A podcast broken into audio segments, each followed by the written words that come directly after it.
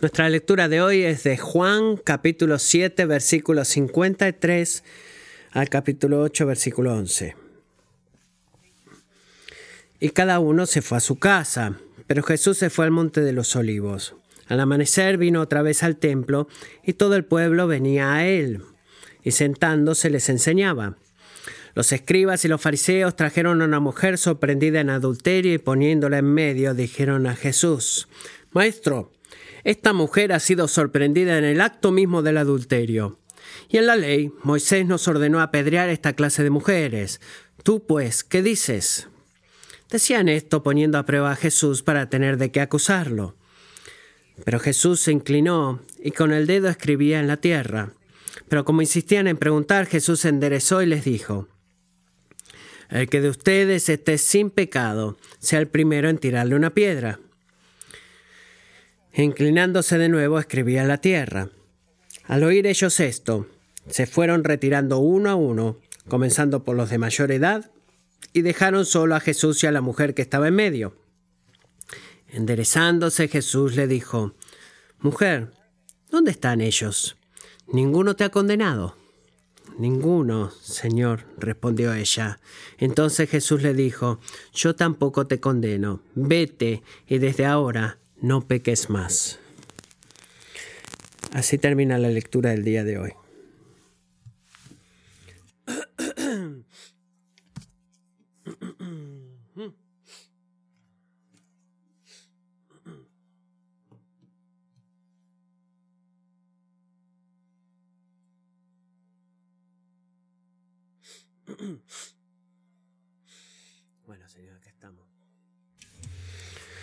Es bueno necesitar tu ayuda, Dios.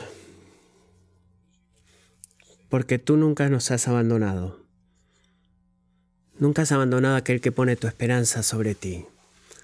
Tú no estás por hacerlo y tú nunca has pensado en la posibilidad.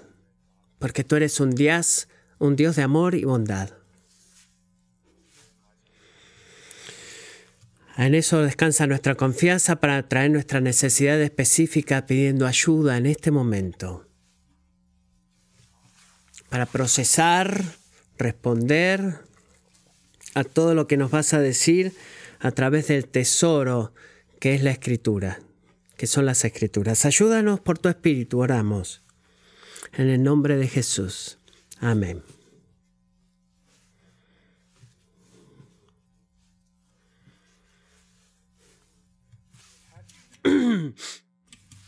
han sabido, especialmente si no son cristianos, han notado, pero están, son curiosos y hacen preguntas.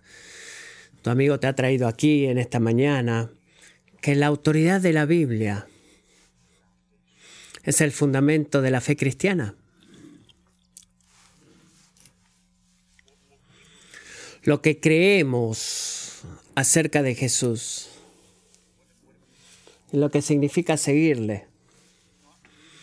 No está arraigado en nuestra iglesia y en nuestro pensamiento acerca de Dios, sino en la revelación de Dios de sí mismo.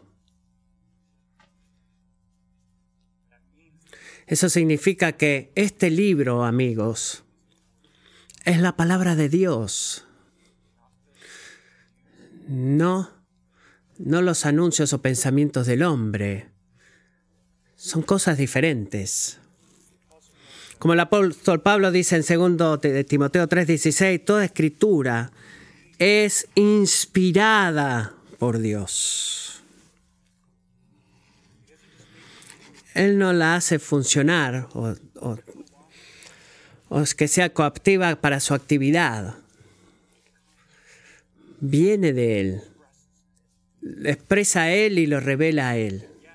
Y sí, la Biblia ha sido escrita por hombres falibles que han quebrantado la ley de Dios como nosotros lo hacemos. Y sí, así todo, el Espíritu Santo se movió en los corazones y las mentes de que la palabra que escribieron era exactamente las palabras que Dios quería que escribieran. ¿Está bien?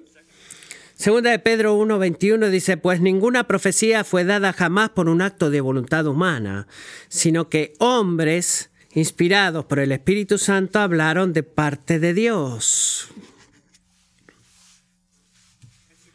Así que esto es lo que eso significa. Para ti negar o ignorar o desobedecer la palabra de Dios es para ti de negar, ignorar y desobedecer a Dios mismo. Todo lo que es verdad de Dios es verdad de su palabra también.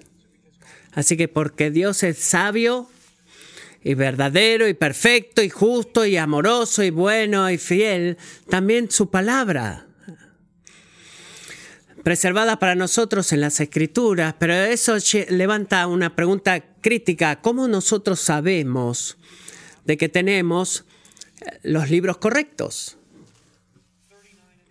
39 en el Antiguo Testamento y 27 en el Nuevo, de todas las escrituras eh, cristianas antiguas que están por ahí. ¿Cómo podemos nosotros saber que no nos faltan partes de la escritura que fueron inspiradas por Dios?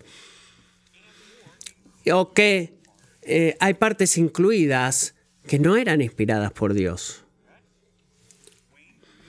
Wayne Gruder hace responde esta pregunta de manera increíble. La respuesta debe ser, en última instancia, que nuestra confianza está basada en la fidelidad de Dios.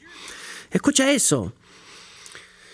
Sabemos que Dios ama a su pueblo y es supremamente importante que el pueblo de Dios tenga sus propias palabras porque son nuestra vida. Todo el pueblo de Dios dice que, amén son más preciados, más importantes para nosotros que cualquier otra cosa en este mundo.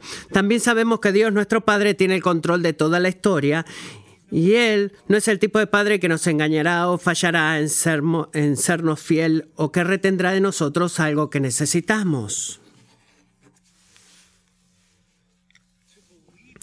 Para creer en eso, no es un punto oscuro en las, tinieblas el poder creer en eso.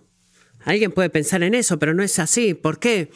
Porque es el resultado de la obra del Espíritu Santo trabajando verdaderamente, porque es una persona real, no es el, el hombre moco, a través de la autoridad de, de, las Escrituras, dándole la autoridad, usando la palabra de Dios para nutrir nuestras almas con las promesas de un Dios fiel, así como podemos decir, como Pedro en Juan 6, tú tienes palabras de vida eterna.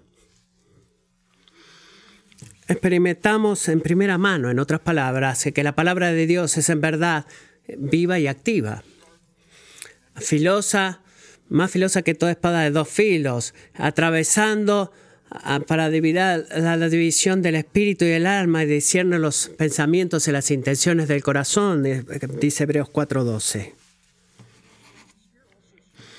Se siente también eh, el temor fortalece nuestra fe y si debemos confiar en la palabra de Dios a través de los datos históricos que tenemos de la palabra de Dios. Pregúntale a cristianos, quizás esto sea nuevo para muchos de ustedes, por eso quiero que escuchen cuidadosamente. El principio de este sermón es un poco diferente y van a ver por qué. Como cristianos no creemos que toda, cada copia o cada traducción de la Biblia es inerrante o inspirada. Solo los manuscritos originales lo son. Lo que escribió Moisés o lo que escribió Isaías o lo que escribió Pablo o que el apóstol Juan escribe en el Evangelio que estamos estudiando, desde que los rollos en los cuales fue escrito originalmente, o los papiros, como en la mayoría de los casos era, que se desintegran rápidamente, estos escritores, los escritos originales no están disponibles para nosotros y es una verdad histórica esa. Así que, ¿cómo nosotros podemos saber qué era lo que contenían con el tipo de, exactitud necesaria para que yo pueda mandarles este libro o recomendar este libro a ustedes como la palabra de Dios y pedirles que lo obedezcan? ¿Ven la pregunta? Bueno, la respuesta corta es que el pueblo de Dios cuidadosamente hizo copias de estos libros en la providencia de Dios y las han pasado de generación en generación, que incluye traducciones a nuevos lenguajes. Y durante este proceso de de ir a todas esas copias antiguas y manuscritos fueron utilizadas para determinar cuál, cuál es, qué era lo que decía el manuscrito original. Es la obra de una disciplina llamada la crítica textual. al hablar de crítica textual, no estoy hablando de adoptar eh, un corazón crítico cuando ejercitamos un tipo de juicio humano sobre la palabra de Dios. Significa el trabajo necesario y cuidadoso de recopilar las, las palabras originales eh, en el, en el idioma original en el que fue escrito tan precisamente como sea posible. Bueno, porque creo que esto quizás sea nuevo para algunos de ustedes. La mayoría de, las, la mayoría de los traductores bíblicos usan notas en sus Biblias, quizás han visto algunas de ellas, si, ven una, si han leído una Biblia antes, cuando hay una discrepancia que es difícil de discernir el en el manuscrito original. Por ejemplo, Juan 7, verso 8, algunos manuscritos dicen, hemos visto esto algunas semanas atrás, de acuerdo, de acuerdo a Jesús, yo no, no voy a ir a esta fiesta, por ejemplo. Eh, si pueden mirar ahí, en otros manuscritos dicen, de acuerdo a Jesús, yo no voy a ir todavía a esta fiesta. La, mayor, la mayoría de las variaciones son menores dentro de las escrituras como esta. Algunas son más significativas, pero todos atribuyen a, una, a un error accidental o sin intención de los copistas. F. Observa cuidadosamente cuando tenemos documentos como los textos de la escritura, escritos y reescritos miles de veces, el alcance de los errores de los copistas se incrementa a tal punto que es sorprendente que no haya más de lo que hay.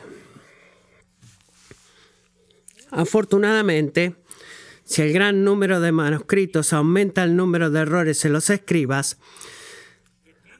también aumenta proporcionalmente los medios para corregir dichos errores. De modo que el margen de duda que quede en el proceso de recuperación de la redacción original no es tan grande me pueda ser temido. Es en verdad notablemente pequeño. Esto es muy importante. Las lecturas de variantes sobre las cuales cualquier duda permanece entre los críticos textuales del Nuevo Testamento no afectan la cuestión material del hecho histórico o de la fe y la práctica cristiana. ¿Por qué no?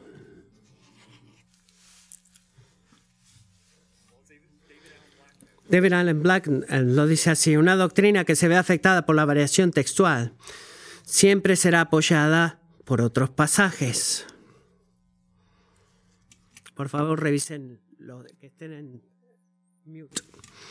Y eso es posible para poder reconocer que esa es un tremendo regalo de Dios, es un inmenso regalo de Dios. Eso fortalece tu confianza en, lo que es la exactitud de la palabra de Dios. Así que para darte un sentido de escala, tenemos cerca de 5.000 manuscritos que contienen toda o parte del Nuevo Testamento en griego, incluyendo dos copias completas que llegan hasta el año 358 después de Cristo.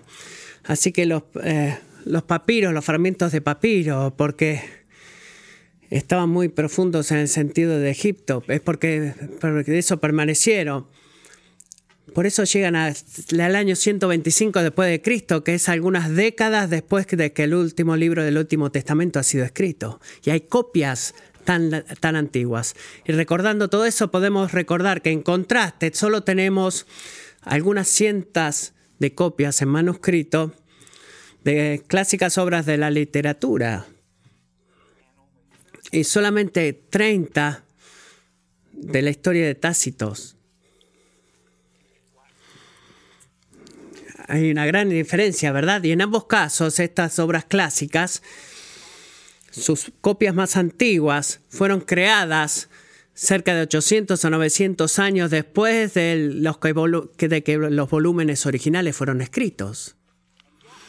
Y así todo, los críticos textuales, incluyendo a muchos que no son cristianos, son tan confiados en su habilidad de confirmar la originalidad de esos textos eh, de obra latina, que son en latín, escritos en latín. Nadie escribe historias ficticias en National Geographic cuestionando la autenticidad de Tácito, por ejemplo, y de su obra. ¿Cuánto más entonces, amigos, debemos confiar en la autenticidad del Nuevo Testamento?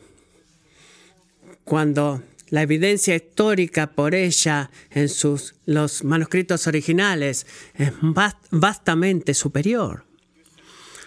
Para darte un sentido de la escala, el Señor ha sido tan, pero tan amable en preservar su palabra por nosotros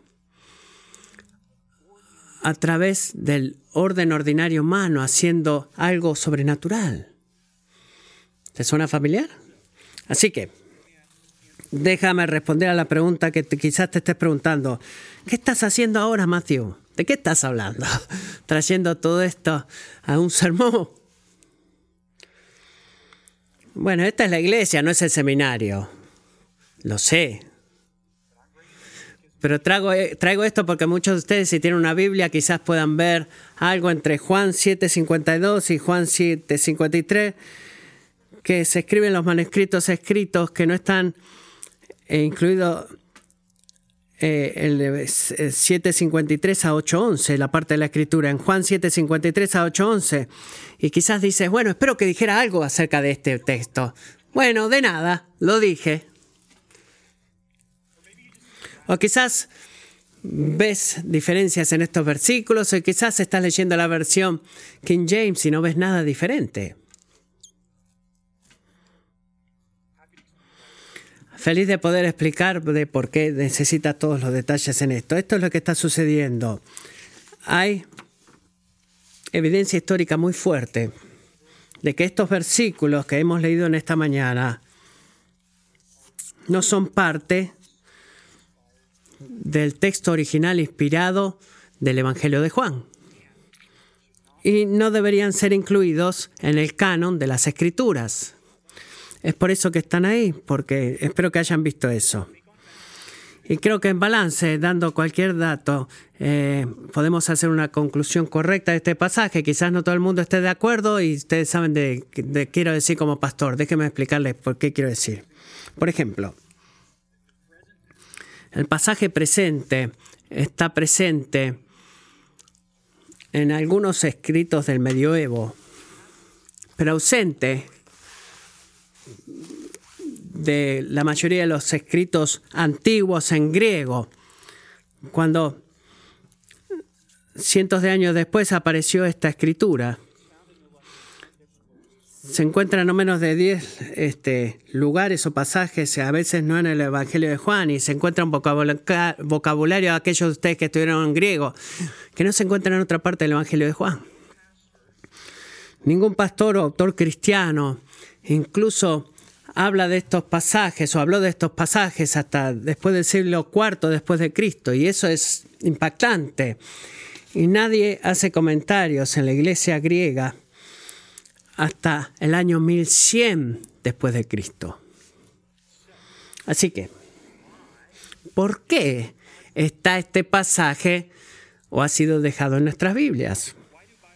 ¿Por qué los traductores bíblicos incluidos? ¿Por, las traducciones bíblicas incluidas? Bueno, porque hubo un consenso de que la historia es histórica. Se pudo hacer un consenso de que la historia es histórica. ¿Qué quiero decir con esto? Que describe algo que verdaderamente sucedió durante el ministerio de Jesús, que simplemente no fue parte del manuscrito original e inspirado escrito por Juan.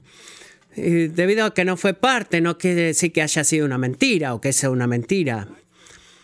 Y el consenso más desparramado de que es eh, auténticamente inspirado, o sea, verdadero, quiero decir. Este, León Morris eh, nos da una perspectiva de esto. La historia es fiel al carácter de Jesús. A lo largo de la historia de la iglesia se ha sostenido que quien quiera que la haya escrito, esta, esta pequeña historia es auténtica, suena verdadera, habla de nuestra condición, por lo tanto, vale la pena estudiarla cada cosa que este pasaje nos enseña Voy a tentar estuve tentado a mostrarles esto esta mañana, de, que entre Dios y nosotros ocurre con una sana doctrina. Todo lo que se enseña acá es sana doctrina. Y es un ejemplo que nos atrapa y una verdad que repetidamente es confirmada por diferentes pasajes de la Escritura, a la cual me voy a referir liberalmente en este sermón por esta razón. Así que por favor, estén atentos los que toman notas. Hay un cambio aquí entre el Señor y los que los rodean, lo que hay mucho para aprender, que ilustra lo que el canon de la palabra de Dios entera ya nos dice que es verdad. Así que como un sermón cuando estoy predicando que contiene todo tipo de ilustraciones que nos ayuda a poder entender cosas del canon de la palabra de Dios inspirada que son verdad, creo que esta sección en Juan 8 puede funcionar de una forma eh, similar y que de base de ayuda. Y creo que es una ilustración que nos va a ayudar porque la iglesia ha atesorado este encuentro de la vida y el ministerio del Señor por una buena razón. Así que les voy a dar el punto principal y vamos a empezar a analizar. Este es el punto principal. Debido a que Jesús está lleno de justicia y misericordia, debemos caminar humildemente ante Dios y los hombres. Ese es el punto principal. Debido a que Jesús, nuestro Señor, está lleno de justicia y misericordia, debemos caminar humildemente ante Dios y los hombres. Y lo digo eso por dos razones. Tenemos dos puntos, miremoslos cuidadosamente. Primero, que la justicia de Dios expone nuestro, nuestro pecado. Perdón. Miren versículo 2, 8.2. Versículo 2, Jesús se levanta a la mañana para enseñar en el templo. Tiene multitud de personas reunidos a él y los escribas y los fariseos ven el momento para tratar de ponerle una trampa al Señor con sus propias palabras. Así que traen a una mujer que fue encontrada en el momento del adulterio con a Jesús en versículos 4 y 5 pone la trampa. Dijeron a Jesús, Maestro, esta mujer ha sido sorprendida en el acto mismo del adulterio. Y en la ley de Moisés, y en la ley, perdón, Moisés nos ordenó apedrear esta clase de mujeres. Así que tú qué dices? Ahora, en la superficie, esto podría ser visto, y ellos esperaban que fuera visto, como un deseo sincero de consejo en cómo de la mejor manera poner en práctica la palabra inspirada y autoritaria de la ley de Dios, pero no creo que debes mirar muy lejos aquí para darte cuenta que todo esto no es más que una trampa. Es verdad, Levíticos 20:10 dice, si un hombre comete adulterio con la mujer de otro hombre, el adúltero y la adúltera ciertamente han de morir. Pero parece que hay un problema acá, ¿verdad? Estás pensando en lo que yo pienso. ¿Dónde está el hombre? Creo que las mujeres están pensando esto, ¿verdad? ¿Dónde está el hombre? Él es tan culpable bajo la ley como lo es ella.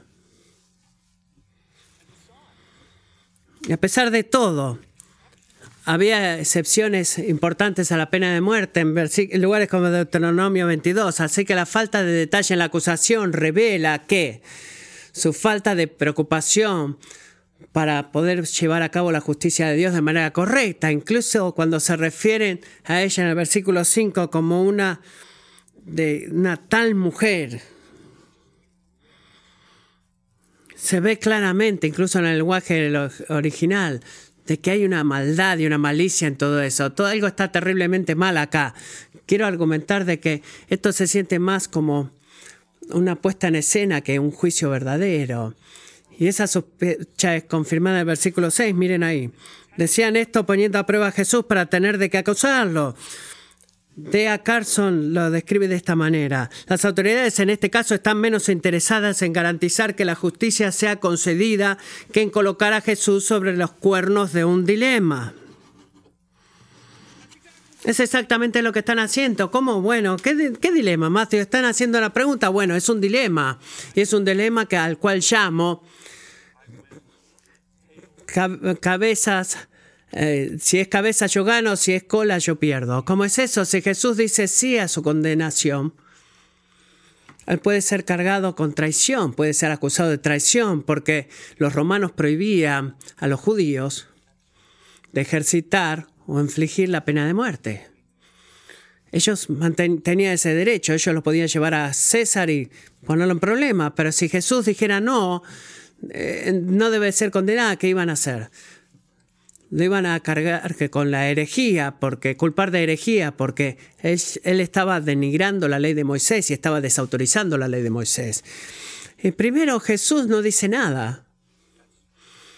Eso es impactante, ¿verdad? Eh, eh, no ha sido intimidado de, con esa pregunta de que cara o seca o cara o cruz. No, él empieza a escribir con su dedo en la tierra y no sabemos lo que escribió. No me pregunte lo que escribió porque no lo sé y nadie lo sabe. Pero la verdad es que Jesús haga eso dos veces, amigos. Uno en el versículo 6 y de vuelta en el versículo 8. Sugiere de que no es un detalle menor para...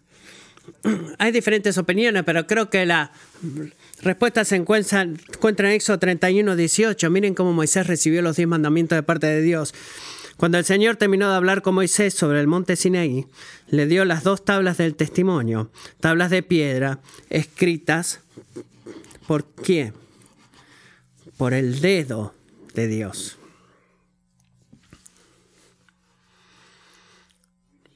Cuando Jesús fue llevado con esta pregunta acerca de cumplir la ley, ¿sabes cuál fue su primer movimiento? Identificarse a sí mismo como el autor y dador de la ley. Dios que escribió con su dedo en piedra en, la punta del monte Sinaí, era el mismo Dios escribiendo con su dedo en el templo de Jerusalén, en el piso del templo de Jerusalén. El mismo Dios. Y esa acción simbólica debo haber tenido o gritado algo a esta gente muy fuertemente, principalmente de que la mayor injusticia que se estaba cometiendo ahora mismo en toda la situación era que los líderes judíos fallaron en reconocer y honrar a Jesús como el Hijo Eterno de Dios encarnado. ¿Quieres hablar de justicia? Traes a esta mujer. Bueno, mira al Hijo. Porque en lugar de someterse a Él como el juez justo, tratan de tenderle una trampa como si ellos fueran los jueces. Y la reprimenda simbólica en la acción de Jesús fue indirecta, pero sus palabras en el versículo 7 no lo son. Miren ahí lo que dice. Pero como insistían en preguntar, eh, no estaban entendiendo la señal con los dedos. Jesús enderezó y les dijo, el que de ustedes esté sin pecado, el que de ustedes esté sin pecado sea el primero en tirarle una piedra.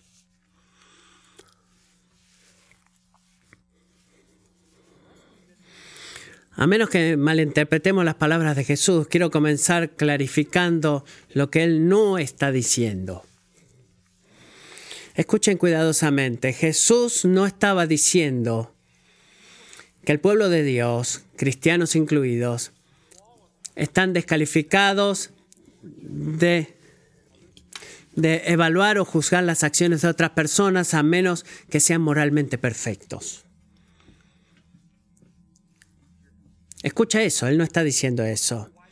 ¿Por qué digo eso? Bueno, porque el Señor honra a Israel cuando ella fielmente cumplió la ley de, bajo el, la ley del mandamiento y nos pide que nos mantengamos y demos cuentas por nuestros pecados como bajo el nuevo pacto, como hermanos y hermanas en el cuerpo de Cristo, que tenemos que dar cuenta. Por ejemplo, 1 Corintios 5:12, ¿no juzgan ustedes a los que están dentro de la iglesia? Nunca digas como cristiano, yo no juzgo a la gente. Dios mismo te, mide, te pide ahí que ejercites el derecho eh, o el juicio, recto. 1 Corintios 11, 31 dice, pero si nos juzgáramos a nosotros mismos no seríamos juzgados. Jesús nos dice que a menos que seas perfecto no tienes derecho para ejercitar el juicio. Así que, ¿qué es lo que está diciendo acá? Bueno, él conocía a los escribas y fariseos. Él te conoce a ti. Él conocía los motivos de su corazón y él sabía que a ellos no les importaba la verdad o la justicia para nada. Y está analizando sus conciencias, está exponiendo sus conciencias para dar testimonio de la injusticia de todo el procedimiento, efectivamente exponiendo su hipocresía. Una pregunta simple. Tú dices que tienes eh, que quieres, tienes preocupación de hacer el juicio de Dios correctamente, pero lo único que quieres hacer es traer tu propio juicio contra Dios persiguiéndome a mí. Tú estás jugando con Dios o estás poniendo eh, bajo los ojos de decir que estás queriendo honrar a Dios, estás pretendiendo ser justo para perpetuar tu propia injusticia e incluso tu pretensión de tener esta mujer que está delante mío es manifiestamente sospechoso eh, de acuerdo a los requerimientos de la ley, porque ¿dónde está el hombre? Amigos, ustedes saben, escuchen su conciencia, ustedes saben que son tan culpables o no más culpables de lo que ella lo es. ¿Se han dado cuenta que Jesús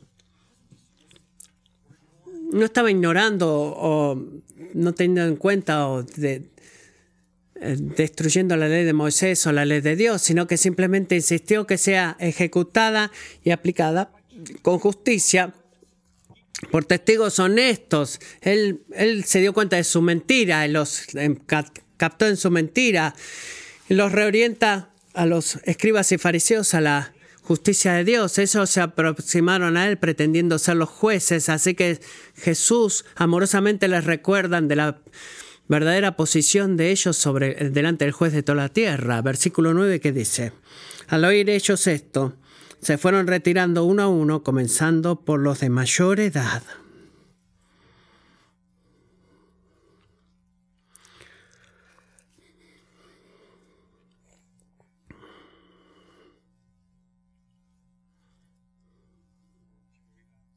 ¿Puedes creer eso?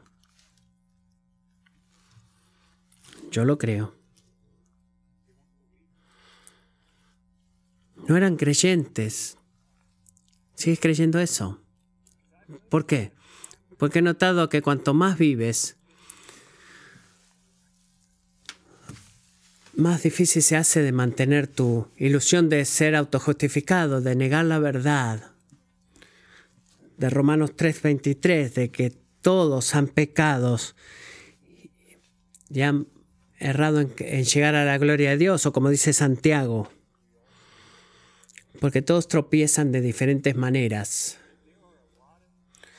Hay muchos desafíos cuando nos vamos envejeciendo, y no, no necesito decírselo a muchos de ustedes, pero hay, hay una ventaja preciosa que es un poquito más difícil mantener esta idea arrogante de que tú eres una buena persona. Incluso a tus propios ojos. Y eso, amigos, especialmente si eres mayor, eso es algo muy, pero muy bueno. Porque siempre ha sido una mentira, incluso cuando era joven, de que ninguno de nosotros es justo. Todos somos pecadores, todos estamos, somos culpables a los ojos de nuestro Creador. Una culpabilidad a la cual Él no va a hacer ojos ciegos. Mateo 16, 27 dice, porque el Hijo del Hombre ha de venir en la gloria de su Padre con sus ángeles y entonces recompensará a cada uno según su conducta.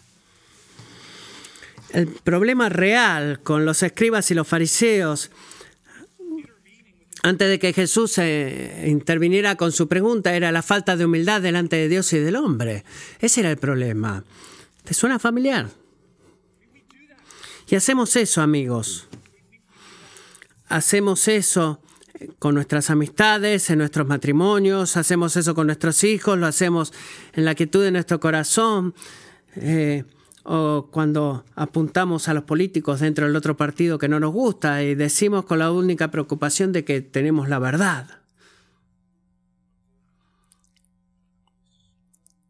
Pero el engaño en nuestra alma, en nuestro corazón, la malicia, eso demanda y clama que debemos analizarnos a nosotros mismos más cuidadosamente. La próxima vez que estés evaluando o juzgando a alguien, ya sea que en tus palabras o en la quietud de tu corazón, deberías hacerte estas dos preguntas. Primero, ¿estás pensando o hablando con una, auto, una arrogancia Ah, de autojusticia, autojusticia o con un espíritu crítico como que si tú eres una persona superior? ¿O estás exhortando a ese niño con la humildad de un compañero pecador, de otro pecador? Lo estás haciendo. Señor, ten misericordia. Wow, da convicción eso. Y segundo, estás mostrando misericordia. Estás mostrando misericordia. Como alguien que desesperadamente necesita la misericordia de Dios, tanto como esa persona en la cual estás pensando o con la que estás hablando. Porque eso no significa que estamos ignorando el pecado o estamos eh, eliminando el pecado, no. Hay una horrible mala aplicación de este pasaje. Bueno, todos somos pecadores y bueno, no voy a juzgar ni evaluar a nadie. Ni tampoco tú lo deberías hacer. No, no, para nada. No ignoramos el pecado o lo diluimos, sino que significa esto que todas nuestras obras de juicio justo y corrección correcta deben ser caracterizadas por una profunda gentileza y una profunda compasión, un corazón que apunte a, nuestros, eh, a la debilidad de nuestro hermano y hermana porque lo amas, pero no lo estás haciendo porque te molesta o porque te irrita o porque no puedes estar de pies o no puedes aguantarlo si lo haces una vez más, si lo haces una vez más. No, lo haces porque tú deseas sinceramente que ellos experimenten y reciban la misericordia de Dios. Es así como se debe hacer.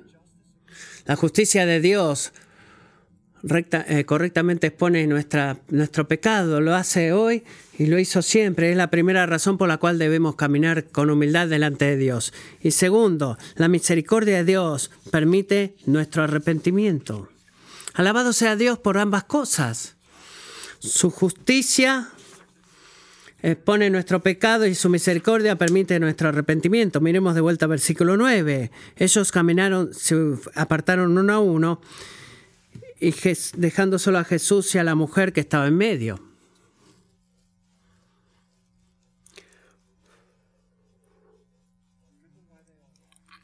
¿Recuerdan por qué todos se fueron? fue por su propia conciencia que los condenó. Ellos sabían que eran culpables, sabían que no podían eh, eh, inclinarse a agarrar una piedra sin pecado.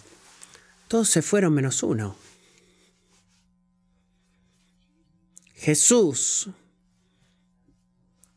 se quedó justo donde estaba. ¿Por qué? Porque Él era el único que daba la talla. Es por eso. El único sin pecado. En todo el lugar. Y lo sigue siendo hasta el día de hoy. Deuteronomio 32.4 dice, la roca, su obra es perfecta, porque todos sus caminos son justos, Dios de fidelidad y sin injusticia, justo y recto es Él. Hechos 17:31 dice, porque Él ha establecido un día en el cual juzgará al mundo en justicia, por medio de un hombre a quien Él ha designado, habiendo presentado pruebas a todos los hombres cuando lo resucitó de entre los muertos. Mateo 25, 31 dice, pero cuando el Hijo del Hombre venga en su gloria y todos los ángeles con él, entonces él se sentará en el trono de su gloria. Y serán reunidas delante de él todas las naciones y separará a unos de otros como el pastor separa las ovejas de los cabritos.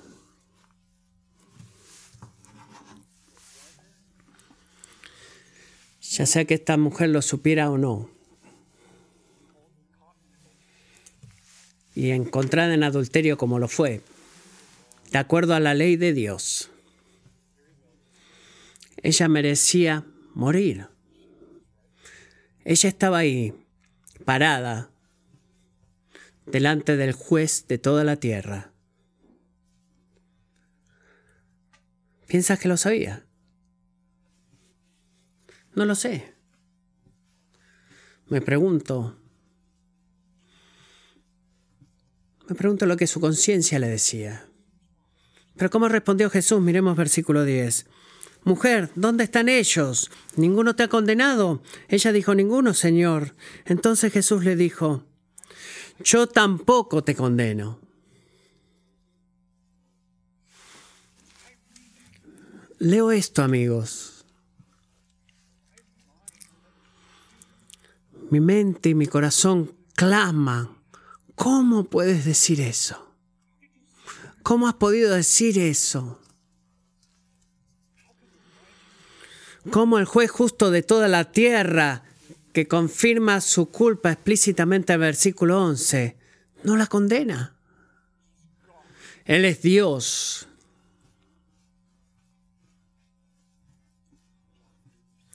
Juan 3:17. Escuchen la palabra de Dios, porque Dios no envió a su Hijo al mundo para juzgar al mundo, sino para que el mundo sea salvo por él. La verdad del nuevo pacto en Cristo no rompió que salió del horizonte hablando espiritualmente con un anuncio de condenación, pero sino con un llamado de salvación, una invitación para venir y encontrar misericordia. Y amigo, Jesús te está dando la misma invitación a ti en este momento, en este día. Ven a Él, encuentra misericordia. Él sabe lo que tú has hecho, Él sabe lo que estás haciendo. Él sabe a dónde estás haciendo la privacidad y tú mereces su condenación. Sabe eso, que merece su condenación y siéntelo. Él te debe nada más que juicio y sería excesivamente glorificado en el juicio contra ti. Pero hay otra forma para ti, amigo, hay otro camino para ti. Jesús ha hecho otro camino para ti. Él murió en la cruz, condenó, condenado por el Padre a favor de quitar la, el peso de tu pecado para que justamente puedas encontrar misericordia perdón. Segunda de Corintios 5:21, el que no conoció pecado lo hizo pecado por nosotros para que fuéramos hechos justicia de Dios en él. Así que en las palabras de Jesús, yo tampoco te condeno. No, esa palabra no pudo haber sido más costosa.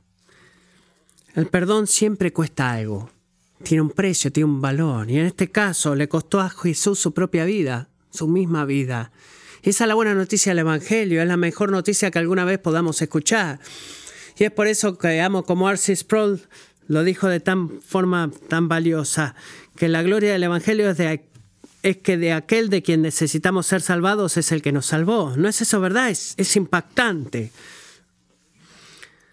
Cuando tú mueras, va a ser increíblemente o enteramente tarde para pedirle a Jesús que te salve. Tienes que correr a Él ahora mismo, por fe, amigo. Debes confiar en tu vida ahora, en su muerte en la cruz para el perdón de tus pecados. Y tú me dices a mí, Matthew, ¿cómo se ve esa confianza? ¿De qué se trata confiar? ¿Cómo yo lo sé si lo estoy haciendo? Bueno, te voy a contar. Esa confianza se ve como caminar en el mismo camino que Jesús llamó a esta mujer encontrada en adulterio a caminar. ¿Cuál es ese camino? Es el camino del arrepentimiento. La certeza de la misericordia de Dios espera por ti en el camino del arrepentimiento. Sí, Jesús rechazó condenarla, sí, lo hizo, pero Él no dijo, no te preocupes, todos cometemos errores. Trata de ser lo mejor que tú puedas ser. No, ¿qué es lo que le dijo? Mira el versículo 10. Versículo 11, ¿qué dice? Vete y desde ahora no peques más. Él llevó a esa mujer al camino de, la fe que lleva al arrepentimiento. La única respuesta, piensa en esto, para la misericordia de Dios que garantiza tu salvación en el día final. Es el camino de la vida transformada, donde dejas de vivir la vida en tus propios términos y empiezas a vivir, perdón, empiezas a vivir para complacer al Señor. Y no es porque la misericordia de Dios debe ser ganada. No dije eso, no estoy diciendo eso. Es porque la vida de arrepentimiento es la, señal segura de que tú ves tu necesidad de la misericordia de Dios, de que tú miras a Jesús y buscas a Jesús para recibir esa misericordia y que tu corazón ha sido renovado por el poder de su misericordia. Tito 2.11 dice, porque la gracia de Dios se ha manifestado trayendo salvación a todos los hombres, enseñándonos que negando la impiedad de los deseos mundanos, vivamos en este mundo sobria, justa y piadosamente. La gracia que te salvo es la gracia que, se, perdón, que te santifica. Así que amigos, quiero concluir con esto aplicar esta realidad de algunas formas. Si tú estás luchando en venir a Jesús y seguirlo, porque crees que eh, sientes la profundidad de tu pecado, esto es lo que tienes que hacer. No esperes más. No esperes más. El Señor anhela ser lleno de gracia para ti. Él quiere mostrarte su compasión y al costo de que Dios mismo pagó el precio para satisfacer su propia justicia. Así que imagínate esto, Él justamente puede extender a ti toda su misericordia. Así que deja de esperar, deja de retenerte, cambia. La arrogancia de ponerte a ti mismo en un tipo de, eh, de prueba espiritual, como si tú fueras Dios, para la humildad de aceptar su oferta gratuita de salvación en Cristo Jesús. Y si tú me escuchas y declarando la misericordia de Dios en Cristo y tú te dices a ti mismo, bueno, creo, lo creo verdaderamente y esperaría que toda la gente dejaría de juzgarme porque creo que ellos no lo creen. Bueno.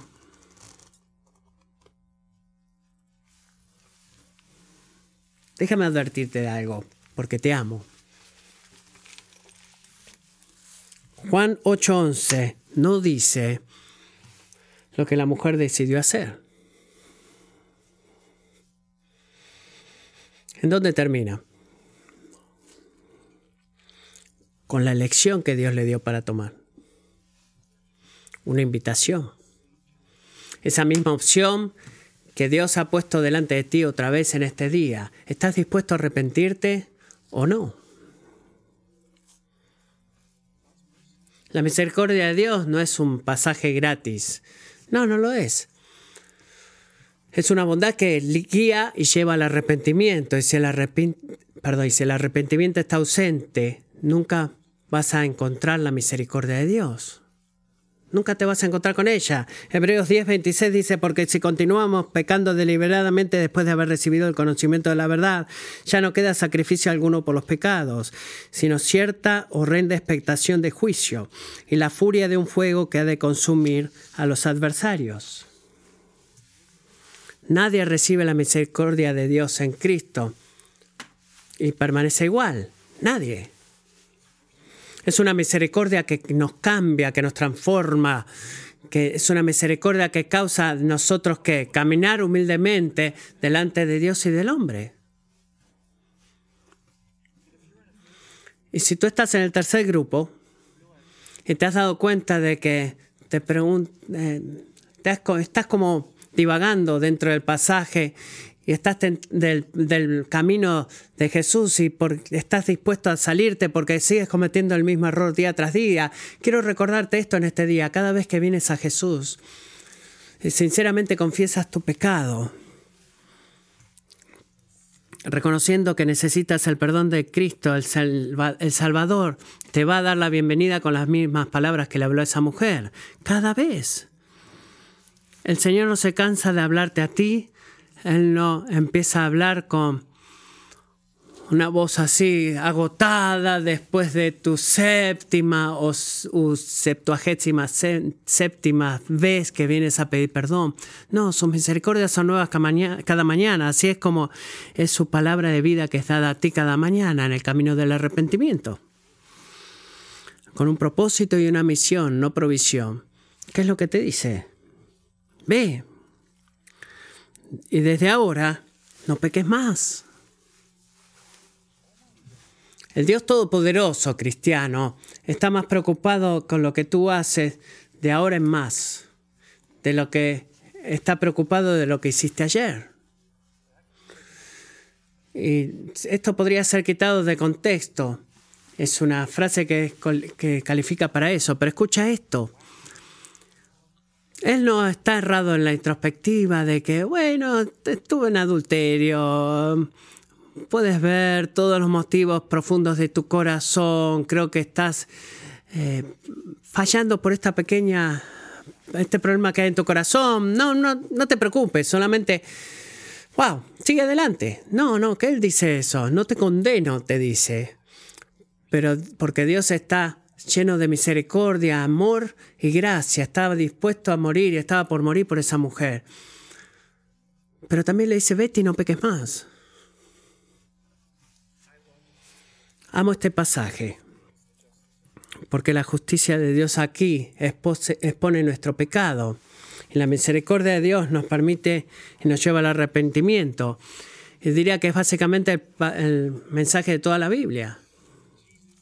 Jesús es el único amigo que trae ambas acciones y las hace pasar. Es el único que ejercita la justicia de Dios exponiendo nuestro pecado y es el único que, que tiene la misericordia de Dios que te permite arrepentirte. Y cuando miras a Jesús encuentras que un Dios que está lleno de justicia y un Dios que está lleno de misericordia, cuya misericordia es justa y su justicia es misericordiosa.